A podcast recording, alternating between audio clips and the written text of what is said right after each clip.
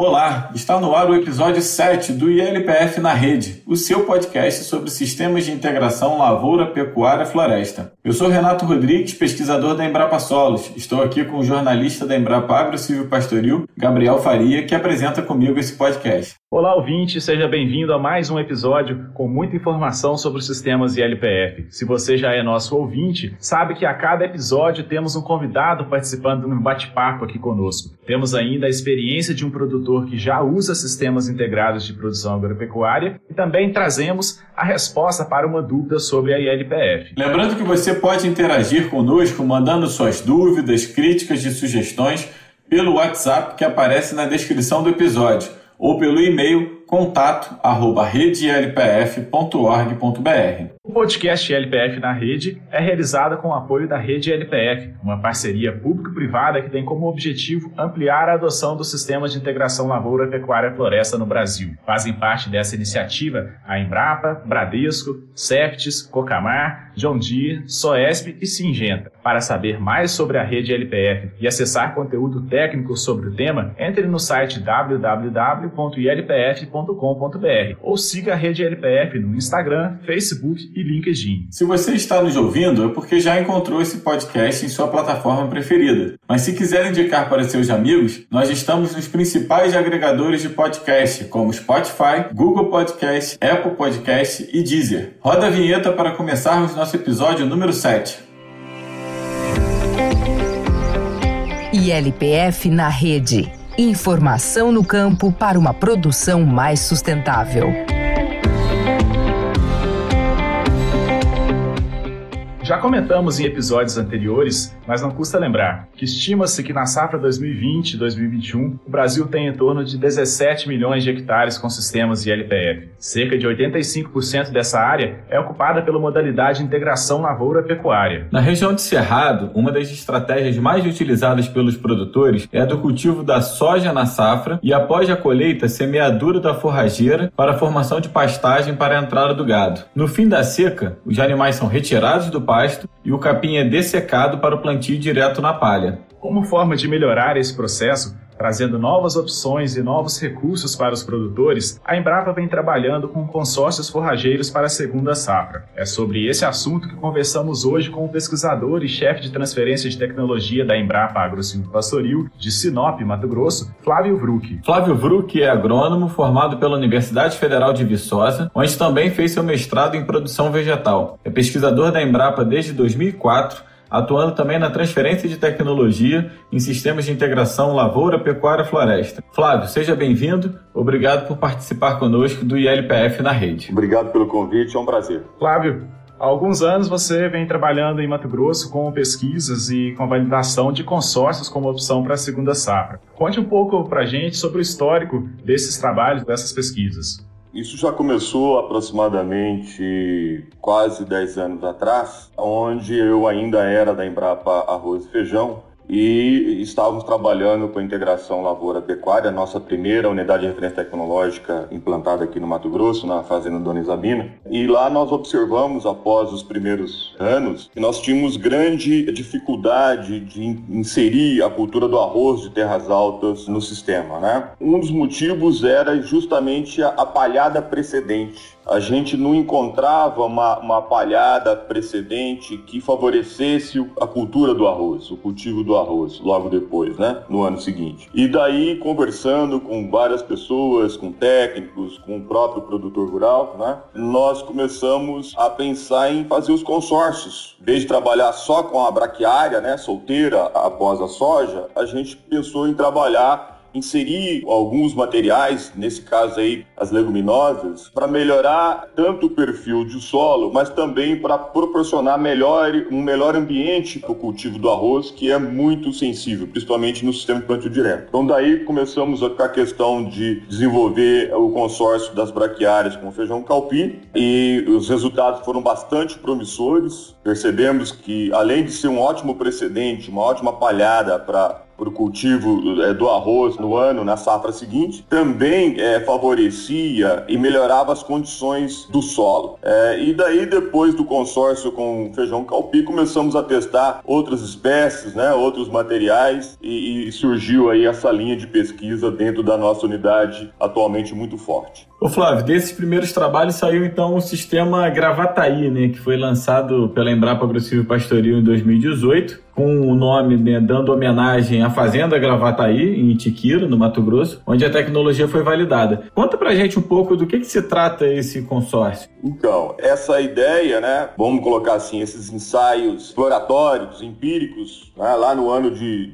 2007, 2008, né, 2009, a gente verificou que é, é, tinha uma chance muito forte da gente desenvolver um sistema, né? aprimorar esse consórcio, visando tanto melhorar as condições de solo, quanto também ter um ótimo precedente aí para a cultura seguinte no sistema plantio direto. Então surgiu a oportunidade da gente trabalhar em parceria com a Universidade Federal do Mato Grosso, campus lá de, de Rondonópolis, com a própria fazenda Gravataí, né, com, com a rede LPF, e nós então trabalhamos no desenvolvimento desse consórcio, que nada mais é do que o consórcio de braquiárias com é, o feijão calpi. Porque nesse consórcio a gente tem que pensar também num, num, material, numa espécie que seja fácil de conseguir semente, que, que é, proporciona benefícios para o solo, evidentemente, nós estamos falando da integração lavoura e pecuária, então que seja palatável para os animais, né? É, que proporcione também ganhos na qualidade da forragem.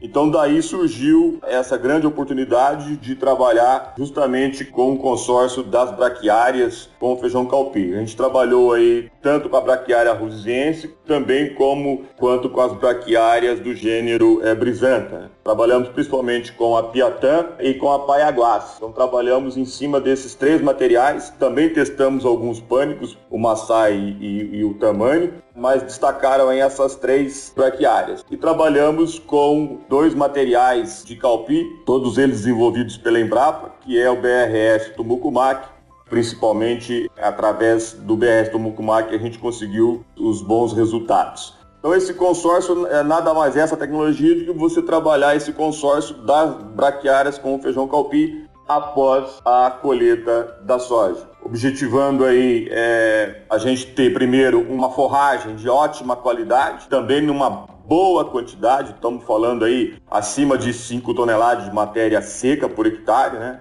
com elevado teor de proteína, né? No início do processo, você chega a ter aí 16 até 17% de, de proteína bruta, né? No momento da entrada dos animais. Claro que a partir de então, com a entrada da, da, da, seca, né, esse teor vai diminuindo, mas você consegue elevar o teor de proteína pelo menos em um ponto percentual quando comparado só com a forragem solteira e além de, de, melhorar as condições físicas, químicas e microbiológicas do solo, ou seja, a gente consegue construir, melhorar o perfil do solo, né, para as safras seguintes. Então isso basicamente é as finalidades, né, e a ideia do sistema Gravataí e, e, que a gente consegue fazer aí após a cultura da soja na grande parte do nosso cerradão. E Flávio, o sistema Gravataí foi desenvolvido ali numa região de cerrado, né? Para que condições que ele é recomendado, para qual tipo de solo? Então, ele é mais recomendado para solo textura média e, e solos mais pesados, textura mais argilosa.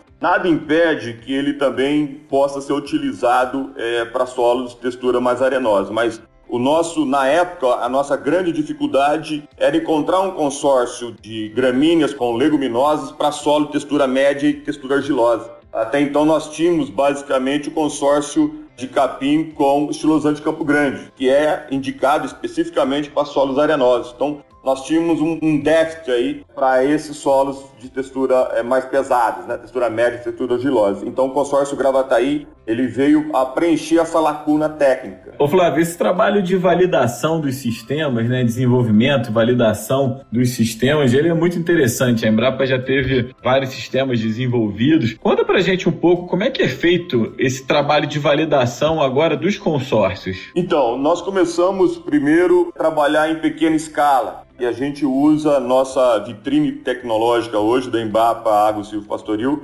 para a gente chama de, de experimentos exploratórios, né? A gente pega o que tem na literatura, a gente pega alguma experiência de produtor e pegamos a ideia, testamos esses consórcios numa, numa escala menor, em torno de mil metros quadrados, né? É claro, já usando tudo, tudo mecanizado, usando todos os equipamentos que o produtor rural vai utilizar, mas só que numa escala menor, né? em plots, em torno aí de mil, mil e poucos metros quadrados. Para quê? Para ajustar isso aí, se ficou bom, se a população ficou boa, a população da braquiária junto com a população da outra espécie ficou boa, se o consórcio ficou harmonioso, se uma planta, se uma espécie não dominou a outra, né? Então a gente faz primeiro esses dois, três anos iniciais em pequena escala, fazendo justamente esses ajustes, né? verificando, por exemplo, a, a, viabilidade técnica. De repente, um material é muito susceptível alguma praga, então não vale a pena você investir mais nele. Eu dou exemplo nós fizemos com o Lab né? O consórcio de forragem de capins com a leguminosa Lab. É, essa leguminosa é maravilhosa, ela tem, ela é muito palatável, né? Ela tem, ela consegue fixar nitrogênio numa taxa bastante elevada, enfim, é, é uma ótima espécie, vamos pensar assim. Só que ela tem um grande problema que nós descobrimos aí nesse ensaio exploratório. Ela é muito susceptível a pragas, principalmente a vaquinha. Então nós descartamos, porque seria inviável a, a utilização dela em grande escala. Você teria que entrar fazendo pulverizações de inseticida muito frequentes, quase semanais, e isso viabiliza o sistema, né? Então a gente começa fazendo essa validação em pequena escala para ver esses parâmetros iniciais e se passando por esse crivo inicial de dois a três anos, aí sim a gente passa a testar isso numa escala maior aí nós vamos numa propriedade rural, nós vamos num parceiro, numa fazenda parceira, para testar isso em escala maior, em talhões aí de 20, 30, 40 hectares, para a gente ver isso na prática, numa escala maior, como é que esse consórcio está funcionando. E se tudo correr bem, né, se, se, se os resultados forem promissores, se a quantidade de forragem for suficiente, se o material for palatável, né, se não houver concorrência, se não houver ataques de pragas muito alta. E se tiver algum benefício para o solo, que isso é importante, então nós ficamos mensurando o que acontece no solo, né, as questões físicas, químicas e microbiológicas. Então, se tudo isso ocorrer, a gente então lança é, oficialmente esse sistema de produção, esse consórcio aí de segunda safra lançamos o Gravataí e agora nós temos aí pelo menos mais três ou quatro consórcios pronto aí já no estágio final de validação para ser lançado nos próximos anos. Flávio, dentro disso, Hoje vocês estão trabalhando com consórcios é, mais simples, né, de, de, duas culturas e também alguns mais complexos, os policonsórcios, né? Quais que são esses que vocês estão trabalhando? Quais são esses que estão a ponto de lançamento? Né? Vamos tentar dividir aqui, falar um pouco desses consórcios mais simples, depois a gente fala dos policonsórcios. Quais espécies e, e para quais usos que são esses consórcios? É, um dos consórcios assim é, bastante promissores que nós devemos lançar brevemente é, é, o consórcio das gramíneas, e aí, de novo, tanto a rusizense quanto as brisantas, né? Aí, tanto a piatã quanto a paiaguás, devemos lançar esse consórcio com o nabo forrageiro, né? O nabo forrageiro está sendo um, uma espécie bastante interessante aqui para nós. Não é uma leguminosa, mas ela tem algumas características bastante interessantes. Por exemplo, ela é dentro da integração lavoura e, e, e pecuária, né? Ela é palatável, tem um, um ótimo teor de, de, proteína bruta, inclusive no, nos grãos, tem boa digestibilidade, mas o, ela tem dois grandes benefícios. É a ciclagem de nutrientes é o grande fator positivo dela, ela consegue ciclar aí, nós temos resultados ciclando aí mais de 300 quilos de K2O por hectare, né? Então isso são resultados bastante interessantes. Além de, além de potássio, cicla nitrogênio, cicla fósforo, enxofre, resultado bastante interessante na questão de ciclagem de nutrientes. E um outro benefício aí, olhando o lado físico do solo, seria a descompactação. Ela tem um efeito muito grande na descompactação do solo, principalmente na camada arável, nós chamamos aí nos primeiros 20 centímetros. Então, essa espécie, ela é bastante promissora. Uma outra coisa interessante é que ela tem sementes miúdas, então você usa alguma coisa entre 4 e 5 quilos de semente por hectare e essa semente ainda pode ser misturada à semente da braquiária. Então você pode fazer isso numa operação só. Então esse, o nabo forrageiro é uma espécie bastante promissora na questão dos consórcios duplos, visando aí a segunda safra. Ela não é leguminosa, é uma crucífera, mas tem essas características importantes, principalmente para o solo. Em relação aos policonsórcios, de uma maneira geral, quais são as espécies mais utilizadas e quais são as vantagens de se misturar plantas de famílias distintas? Olha, hoje nós temos nos polisconsórcios, normalmente a gente utiliza aí, depende muito da, do, da finalidade né, que o produtor está buscando. Então, se ele quer produzir uma granífera, né, se ele quer produzir grãos, e aí pode, estou falando, por exemplo, de Estou falando de milho, estou falando de girassol ou mesmo sorgo. Você pode utilizar então essa granífera com a braquiária e mais uma leguminosa. Normalmente trabalhamos com uma leguminosa. E aí vem as crotalárias. Nesse caso a gente tem que buscar uma crotalária de menor porte para você justamente não atrapalhar a colheita do grão. Então nós normalmente nós utilizamos a crotalária spectabilis, que ela é menorzinha Hoje no Mato Grosso utiliza ela no policonsórcio. No lugar da crotalária você pode utilizar uma outra leguminosa que é o feijão guandu. E nesse caso nós utilizamos o chamado guandus anões, né? Nós recomendamos hoje o material do Iapar, o Iapar 43, chamado de araçá. Também pode ser utilizado o guandu superene da Bonamigo, mas dependendo do solo ele pode crescer muito e atrapalhar. Então hoje nós, por precaução, a gente recomenda trabalhar com o Iapar 43, o, o Aratã, que é um tipo anão. Então esses dois materiais, nesse consórcio triplo, quando você tem o objetivo de também produzir grãos, são é, os mais utilizados. Uh, também está sendo utilizado, se o solo for um solo mais arenoso, está sendo utilizado o estilosante Campo Grande. Também é possível você trabalhar com o estilosante Campo Grande.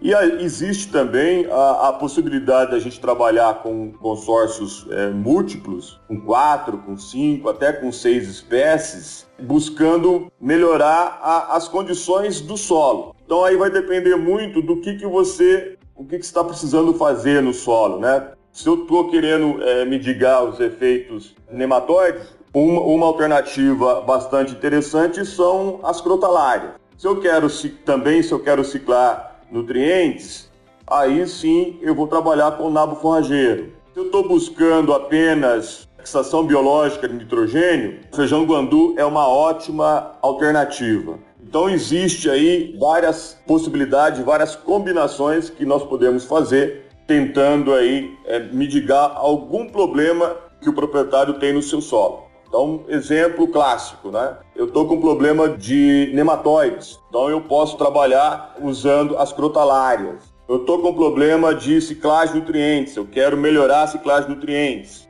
Então eu vou trabalhar com nabo forrageiro. Ah, eu estou com problema, meu solo está com resíduo. Estamos observando aí manchas é, que nós achamos que sejam resíduos, é, por exemplo, de herbicida. Então eu, eu quero aí mitigar esse efeito, que é chamado de biorremediação. Então eu posso trabalhar com capim coracana e assim por diante. Então, dependendo daquilo que, meu, que eu preciso melhorar no ambiente solo, eu vou buscar espécies que contemplam essa melhora. O importante é a gente pensar em alguns pontos nesses consórcios é, múltiplos, né? Tamanho de sementes. Então você não pode trabalhar com sementes grandes, sementes pequenas, que aí dificulta a implantação. Nós temos que padronizar essa questão do tamanho de sementes. Uma outra coisa importante é o, o custo. Se você trabalhar com consórcios aí com muitas espécies, à medida que você aumenta o número de espécies, você vai aumentar o custo da implantação e também você vai ter dificuldade para encontrar sementes de boa qualidade de todas as espécies. Então existe um limite prático aí que a gente gosta de colocar, não ultrapassar aí 20 a 25 quilos por hectare, né, desses dessas sementes, porque senão fica muito inviável para o produtor rural utilizar, mesmo em talhões específicos. Né? Esses policonsórcios aí com quatro, com cinco, com seis espécies,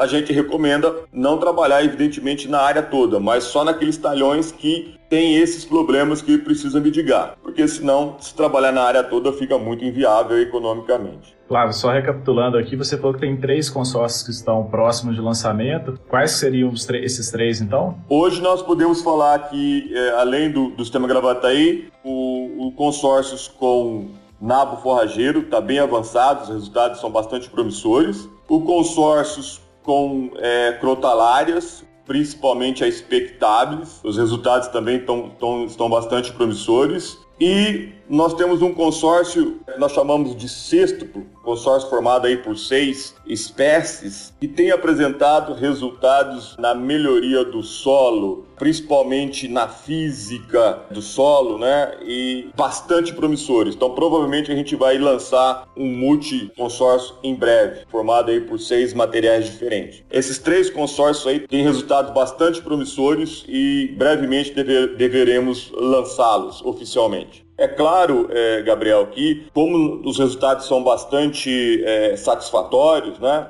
Não só nosso, mas é, bastante produtor já está usando isso com muito tempo, já há bastante tempo, principalmente consórcio com crotalária, por exemplo. Então a gente já está recomendando esse uso né, para determinadas condições. A gente não lançou oficialmente, né, mas sempre que nós somos procurados, a gente tem é, temos consistência né, de resultados para fazer a recomendação. Flávio, você falou um pouquinho aqui sobre os resultados do solo, né, os benefícios que esses consórcios trazem para os solos. E a gente sabe que alguns professores da UFMT, da Universidade Federal de Mato Grosso, vêm trabalhando em parceria com a Embrapa nessas pesquisas. Fala para a gente um pouquinho da, da contribuição dessa equipe para as pesquisas no desenvolvimento dos consórcios. Perfeito. Nós temos uma forte interação com os professores aqui da UFMT de Sinop no desenvolvimento desses novos consórcios. Só recordando, no desenvolvimento do sistema Gravataí, né, do Calpi com as braquiárias, nós tivemos um envolvimento muito forte dos professores da UFMT de Rondonópolis. Esses novos consórcios, a gente tem hoje o envolvimento dos professores aqui da, da UFMT aqui de Sinop, principalmente o professor Onan, da Física do Solo, e do professor Arthur, da Forra de Cultura, da Zootecnia. E hoje nós temos resultados bastante interessantes, está sendo desenvolvido, é, além de trabalhos de conclusão de curso, está sendo desenvolvidos é, teses é, de mestrado, é, já estamos na segunda tese de mestrado, sendo desenvolvida em parceria com eles aqui na, em relação aos consórcios de segunda safra e os resultados de física do solo, dentre outros, física do solo e, e carbono, incremento de carbono, está sendo bastante destacados. Né? Então, a física do solo destaca principalmente na questão da, da redução da densidade do solo, e aí destaca-se tanto o consórcio, o Calpi é uma das referências, né, o sistema Gravataí, e junto com ele destaca também, o sempre está destacando o nabo, que nós falamos, e também o sexto, é, contribuindo para uma redução significativa da densidade do solo, no aumento na redução da resistência à penetração, de novo, tanto o calpi quanto o nabo, quanto o cisto, tá uma tendência muito clara, com resultados significativos quando você tem a testemunha na redução da resistência à penetração. Um outro indicador bastante importante é a questão da porosidade total. Então, nesse caso, está tá ocorrendo um aumento da, significativo da porosidade total desses solos, desses mesmos consórcios, está sendo destaque. Né? E ainda na questão, é, o que interessa para o nosso, o nosso produtor, né, é a questão da, da retenção de água no solo. Então, é, de novo, esses consórcios apresentam resultados bastante significativos. De modo geral, né, esses novos consórcios têm apresentado resultados consistentes na melhoria das condições do solo, tanto física né, quanto químicas. Nós começamos a avaliar agora também a, a questão microbiológica, inclusive utilizando a, a, a, nova metodologia da Embrapa, né, o BioAS, e os resultados, nesse caso nós fizemos apenas do, do primeiro ano, já está mostrando uma tendência da melhora desses parâmetros da microbiológico do solo com esses novos consórcios quando você compara só com a, a braquiária solteira. Flávio, você falou para a gente como que funciona o processo de validação e tal, e agora vocês já estão na fase do produtor, trabalhando na fazenda Pontal, do José Leandro Pérez, o seu José Pérez, pai dele, ali em Nova Guarita, né? Lá na, na fazenda Pontal, esses consórcios estão sendo pastejados e tem alguém avaliando a questão do, dos animais, da aceitação, como é que, que é o trabalho perante a questão da pecuária? Nós temos na, na fazenda Pontal seis tratamentos, né, seis sistemas pós-soja. Evidentemente, a nossa referência, que é o pasto é, solteiro. Depois nós temos o consórcio da braquiária com o feijão calpia, o sistema Gravataí. Nós já conhecemos, mas ele é utilizado lá como uma referência. Nós temos o consórcio da braquiária com o nabo forrageiro, o consórcio da braquiária com o trigo morisco, o consórcio da braquiária com a crutalária croleuca. E, por fim, um consórcio sextuplo, um policonsórcio sextuplo, formado aí pela braquiária, pelo é, feijão guandu anão, pela ocroleuca, pelo níger, pelo nabo forrageiro e pelo trigo morisco.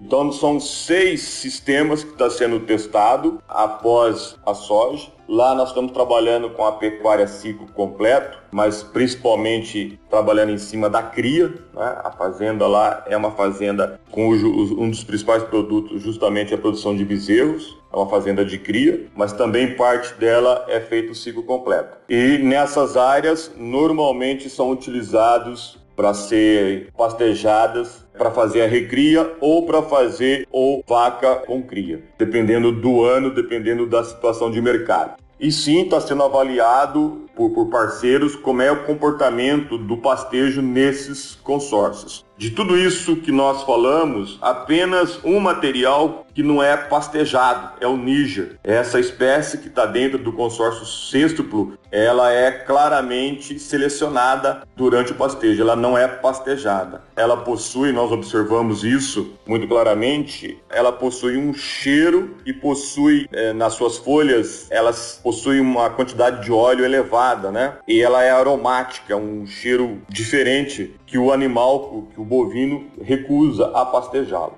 Mas todos os demais espécies é amplamente é, pastejada e está sendo avaliado o desempenho animal em cada um desses consórcios e está sendo avaliado as melhorias, né, os benefícios, tanto na parte física quanto na parte química e ainda microbiológica do solo. Fizemos dois anos, estamos aí terminando o segundo ano do sistema, né? Fizemos uma avaliação inicial no ano de entrada, antes de implantar o consórcio, e vamos fazer agora as nossas primeiras avaliações da parte física, química e microbiológico do solo agora, fazer a nossa primeira coleta. Né? Tivemos os dois primeiros anos, vamos fazer a primeira coleta e depois provavelmente vamos fazer uma segunda coleta daqui a dois anos. Então, a cada dois anos a gente vai monitorar o que está acontecendo com os, os atributos químicos, físicos e microbiológicos do solo. Já a questão do desempenho animal e o efeito dessa palhada na soja está sendo avaliada já anualmente. Legal, Flávio. Isso é muito interessante, principalmente porque traz muitas opções para o produtor, né? Seja para fazer palhada, descompactar solo, reduzir nematóide, aumentar a qualidade de forragem, adubação verde, dentre vários outros. Mas vamos falar um pouco sobre a implantação desses consórcios. O produtor precisa ter maquinário específico, as sementes dessas plantas são encontradas facilmente? Quais são as dificuldades que o produtor encontra eventualmente para fazer a adoção desses sistemas? Você falou aí dois pontos bastante importantes, né? A questão do maquinário.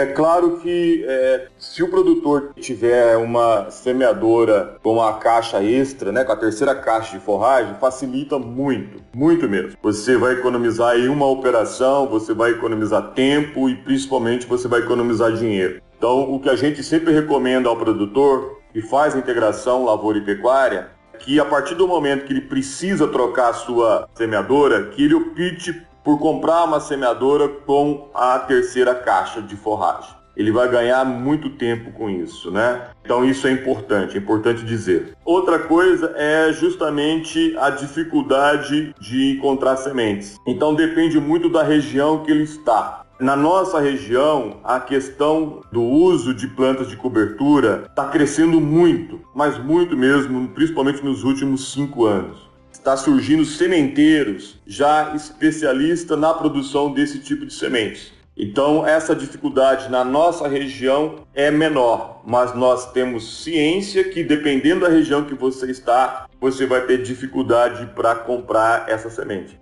Então, isso é um fator que o produtor tem que analisar na hora da decisão por essa tecnologia. Aonde que ele vai buscar essa semente e a que preço ele vai buscar essa semente. Isso é importante dizer. Com relação à implantação, nós temos aí basicamente algumas possibilidades. Não, não, tem aí uma. Tem várias estratégias, não tem uma receita pronta, vai depender do que ele tem.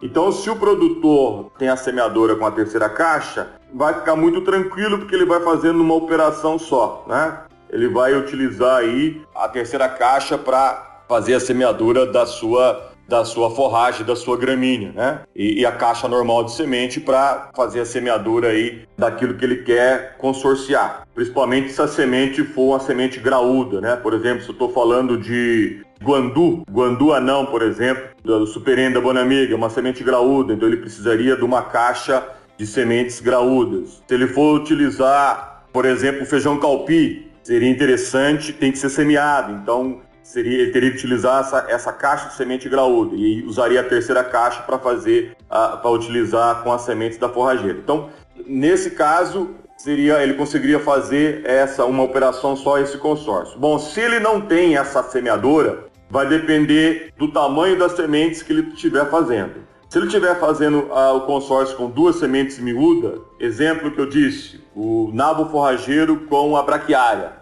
ele pode fazer a mistura dessas sementes e fazer a semeadura numa operação só. Já se ele estiver fazendo o consórcio de uma semente graúda com as braquiárias, né, que é uma semente miúda, a gente recomenda normalmente que ele faça em duas operações para ter um serviço melhor. Exemplo, estou querendo implantar o sistema Gravataí, o feijão calpi com a braquiária. Então, nesse caso, nós recomendamos, sugerimos que ele faça a semeadura da braquiária. Ele pode tanto fazer a lanço, como ele pode semear, e numa segunda operação, ele vir fazendo a semeadura direta do feijão calpi.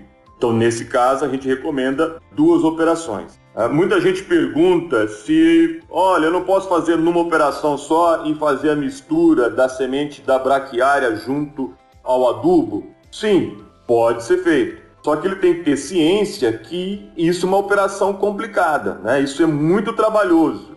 Se a área dele for pequena, se eu estiver falando aí de fazer consórcio para 20, 40 hectares, 50, até 50 hectares, dá para você, entre aspas, encarar esse desafio. Mas se eu estou falando em áreas grandes, normalmente acontece aqui no Mato Grosso, eu tenho lá mil hectares para fazer esse consórcio, aí fica complicado aí fica complicado você fazer essa mistura da, da, da semente da braquiária com é, os adubos. Mas caso for fazer, a gente recomenda que, que você faça essa mistura para cada período do dia. Então eu, eu faço a mistura que eu vou usar no período da manhã, antes do almoço, e depois eu volto a fazer a mistura e faço a semeadura no período da tarde não deixo, não deixar essa mistura das sementes da braquiária com adubo mais de 6 horas é, misturadas, juntas, para não danificar as sementes da braquiária. Isso é importante relatar. Flávio, você comentou aí realmente do interesse maior do, dos produtores né, por plantas de cobertura. A gente tem percebido muito isso nos eventos que a gente participa, nas nossas vitrines, né? Sempre muita gente muito curiosa relacionada a isso, né? Então, mostra o interesse que, que os consórcios estão gerando. É uma demanda que o produtor realmente tem, né? Mas eu queria fazer a última pergunta aqui para você, já fugindo um pouquinho dessa temática principal nossa, só para aproveitar a sua experiência, né? Você está aqui em Mato Grosso já mais de 15 anos, né? Queria que você falasse para a gente o que você tem observado nesse, nesse período de crescimento do interesse e da adoção dos sistemas integrados. Olha, nós observamos um crescimento bastante acentuado, né? ano a ano, da adoção dos sistemas integrados, principalmente a integração lavoura e pecuária. Isso é notório no nosso estado. É, isso vem crescendo demais, né? principalmente está tá muito avançando, está avançando essa integração nas áreas de pecuária. Nós estamos vendo muito pecuaristas adotando a integração lavoura e pecuária. O próprio caso da Fazenda Pontal é clássico, é um deles, né? Essa entrada da agricultura na pecuária, principalmente no primeiro momento para a recuperação da pastagem degradada, e muitas vezes ele entra arrendando a área, né? O pecuarista que não tem know-how e às vezes não tem, não tem a infraestrutura necessária para a agricultura, ele arrenda a área para um lavoureiro mas ele começa é, a observar na prática os benefícios da introdução da lavoura na propriedade dele, né? E aí ele começa, é, ele fica dois, três, quatro anos arrendando e a partir daí ele começa também, por conta própria, a começar a trabalhar com a integração. Então isso está muito claro para a gente. E é claro que no momento é, o, o preço das commodities, principalmente a soja, está favorecendo, né? Isso está chamando muita atenção. E com esse preço alto, acaba viabilizando até áreas que no primeiro momento você ficaria em dúvida, né? por exemplo, áreas um pouco mais arenosas, né? Mas como o preço está tá bastante satisfatório, aí vale a pena você correr um risco um pouquinho maior. Então isso está acontecendo e a tendência é que isso continue cada vez mais é, a, a, integração lavoura e pecuária ganhando espaço. Nós aqui da Embrapa Agro Pastoril também estamos, é, nos últimos anos, dedicando muito à integração pecuária e floresta. Nós acreditamos muito nessa modalidade, principalmente para as chamadas áreas marginais aqui do Mato Grosso, áreas com problemas, não é problemas, né, mas áreas de textura mais, mais arenosa ou áreas mais declivosas, mais acidentadas, que a lavoura em grande escala, a nossa lavoura comercial ficaria difícil então que hoje ela é ocupada pela pecuária exclusivamente, nós estamos incentivando e estamos desenvolvendo tecnologias, inclusive para o pequeno produtor rural. Temos firmado recentemente uma parceria com a Copernova, lá de Terra Nova, com um trabalho de uh, implantação dos sistemas de integração pecuária e floresta. Uh, a, a demanda por biomassa está aumentando, principalmente com a entrada do complexo do etanol de milho, né? Está ocorrendo uma demanda muito forte de biomassa e a questão da biomassa de eucalipto nós imaginamos que ela vai ganhar muita força. Então vai abrir essa, esse leque de oportunidades para a integração da pecuária floresta nessas áreas marginais, principalmente no raio de 100 a 150 quilômetros dessas usinas de etanol de milho que estão hoje parramadas praticamente por todo o Mato Grosso. Flávio, muito boa conversa sobre os consórcios forrageiros. Lembro de ouvintes que no site www.embrapa.br barra agrosilvipastoril há uma vitrine virtual com muitas informações sobre esses consórcios. Gostaria de agradecer muito a sua presença. Eu que agradeço a oportunidade e reforçar esse convite, é difícil a gente na fala ficar falando de doses, etc. Mas nesse no site nós temos todos esses consórcios descritos com imagens e ainda com, com as doses, com as recomendações para cada consórcio. Né? Nós temos as vitrines tanto de Lucas do Rio Verde, quanto aqui de Sinop, quanto de Alta Floresta, falando desses consórcios. Ainda aproveitando o gancho, nós temos, está disponível na, na hoje está disponível na, na internet também, nós acabamos de contribuir com dois capítulos sobre consórcios num livro lançado pela cooperativa Comigo, de Rio Verde, então, nossa equipe aqui que trabalha com consórcio, nós escrevemos dois capítulos sobre isso, que tem também todas as informações técnicas, todas as doses em relação a esses consórcios. São mais de 20 consórcios relatados nesse capítulo. É uma oportunidade para quem tiver interesse. Isso aí, Flávio, muito obrigado. Fontes de informação não faltam, né, para os consórcios. Mas aí conversamos então com Flávio Bruck, pesquisador da Embrapa AgroSilvo Pastoril. Muito obrigado pela participação no ILPF na rede. Vamos seguir com o nosso episódio. Ainda conheceremos hoje mais uma experiência de um produtor que utiliza sistemas de integração lavoura, pecuária e floresta em sua propriedade e teremos também a resposta para mais uma dúvida sobre ILPF. Como sempre falamos por aqui, a integração lavoura, pecuária, floresta é uma estratégia de produção que pode ser adaptada a cada realidade. O produtor que pretende adotar alguma configuração de ILPF, seja ela ILP, ILF, IPF ou ILPF, deve levar em conta o bioma onde está, o clima, relevo da fazenda, se há mercado local para os produtos, se tem logística para a chegada de insumos e saída dos produtos gerados e também sua própria aptidão para a atividade. Para mostrar essa diversidade de opções que a ILPF tem, apresentamos em cada episódio uma experiência de produtor que já usa ILPF em algum canto do Brasil. Acreditamos que o relato desses produtores pode servir de inspiração para você que ainda não trabalha com ILPF ou mesmo como fonte de melhoria para você que já faz a integração. A experiência que mostraremos nesse episódio vem da Amazônia, mais precisamente de Rondônia. O farmacêutico e pecuarista Giocondo Vale transformou a fazenda Dom Aro, em Machadinho do Oeste, com o uso da integração lavoura-pecuária. Hoje tornou-se uma grande referência na região.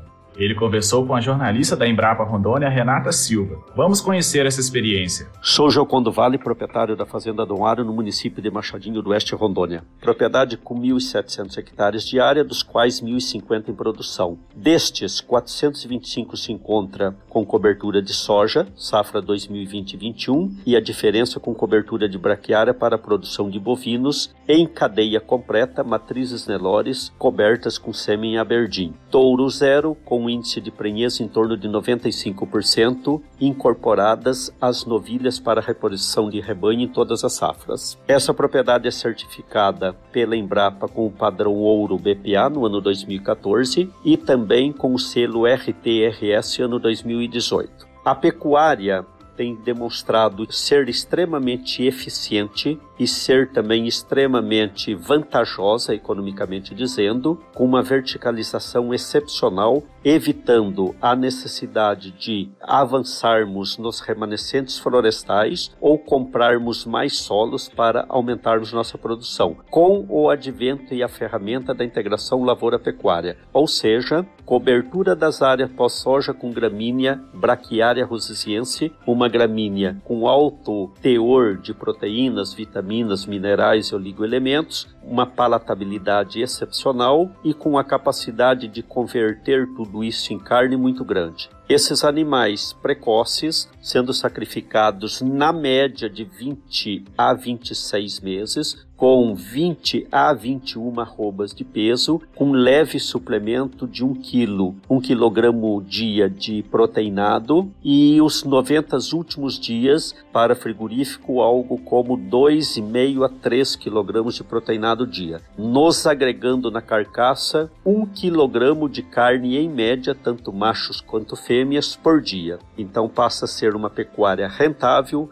uma pecuária precoce, enviando ao mercado um produto realmente diferenciado pela sua maciez, pela padronização de suas carcaças e pela cobertura de carcaça. Qual é a vantagem de um ciclo único de soja tendo a segunda safra braquiária rosisiensis para integração lavoura-pecuária? A vantagem é que nós temos menos agressão do meio com defensivos agrícolas, com pisoteio de maquinários, temos uma infiltração de água, de oxigênio a alavancagem, a melhoria da biota e também uma penetração melhor de nutrientes para a soja próxima, bem como uma produção de matéria orgânica excepcional para fazermos plantio direto pós essa cobertura nos períodos devido de soja. Então, nós temos também uma melhoria apreciável dos leitos de água, é a parte hídrica, os recursos hídricos, novamente por menos agressão com defensivos, por muito menos assoreamentos, até porque são áreas sequestradas e devidamente pensadas para que sejam harmônicas entre si, a produção de grãos, a produção de proteína animal, bem como a flora, a fauna e os recursos hídricos, bem como o homem que produz, que está integrado esse meio como fator principal que deve ser denotado, devemos ter é, denotado prestado a ele uma atenção muito especial. É, estou extremamente satisfeito com esse processo.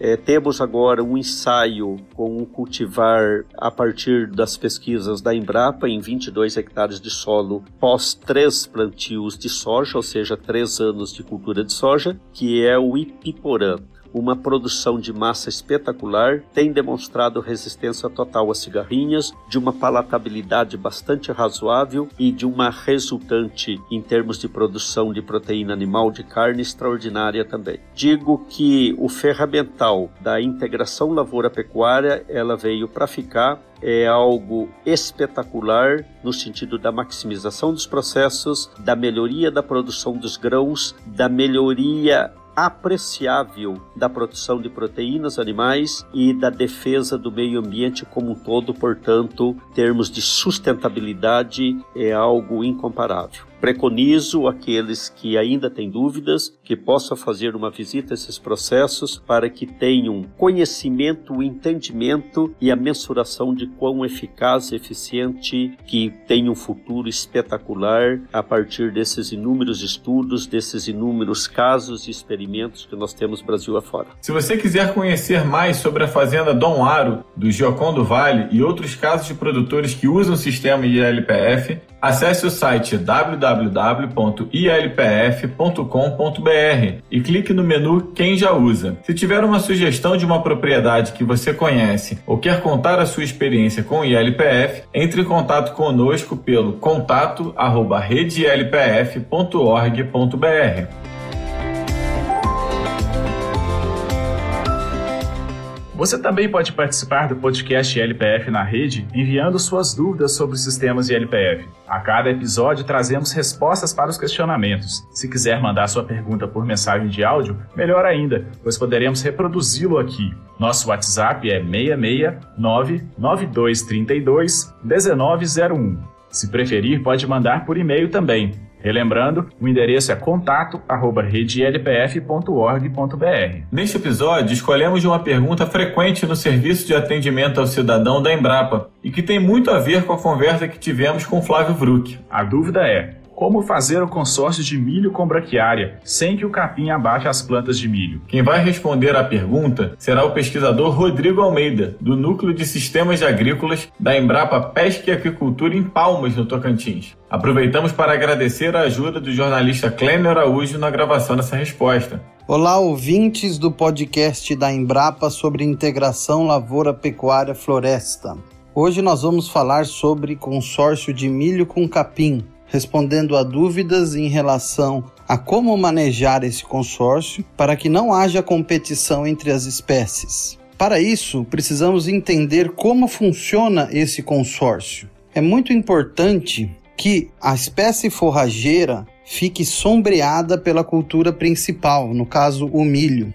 Uma planta sombreada, ela terá um crescimento subordinado. Uma planta subordinada sem acesso à radiação solar terá sua taxa fotossintética drasticamente reduzida. Com isso, a planta fica sem energia para metabolizar nutrientes e para crescer, ter o potencial de competição. Assim, o segredo do consórcio de milho com capim é que nós consigamos fazer uma lavoura de alto potencial produtivo, uma lavoura que tenha o seu crescimento potencializado, o seu crescimento assegurado, para que esse milho cresça rápido e faça sombra ao capim. Dessa forma, todas as etapas do manejo de uma lavoura para alta produtividade devem ser bastante planejadas, como por exemplo o plantio. O plantio deve ser feito na época recomendada para a sua região, em época que os riscos de germinação e emergência sejam baixos. As máquinas devem ser reguladas com sementes de qualidade para que essa lavoura tenha um stand adequado de 60 mil plantas nascidas, no mínimo, para que tenha-se um crescimento e uma área foliar suficiente para fazer o sombreamento ao capim. A área escolhida deve ter o solo corrigido, sem acidez, com uso de calcário e gesso agrícola, para que o milho tenha o seu arranque inicial potencializado e não sinta deficiência nutricional que atrasará o seu crescimento. Adubação de cobertura com nitrogênio deve ter especial atenção, uma vez que o nitrogênio é o elemento que potencializa o crescimento vegetativo das plantas. Uma planta bem adubada irá crescer rápido, irá aumentar o seu índice de área foliar, que fará sombra ao capim.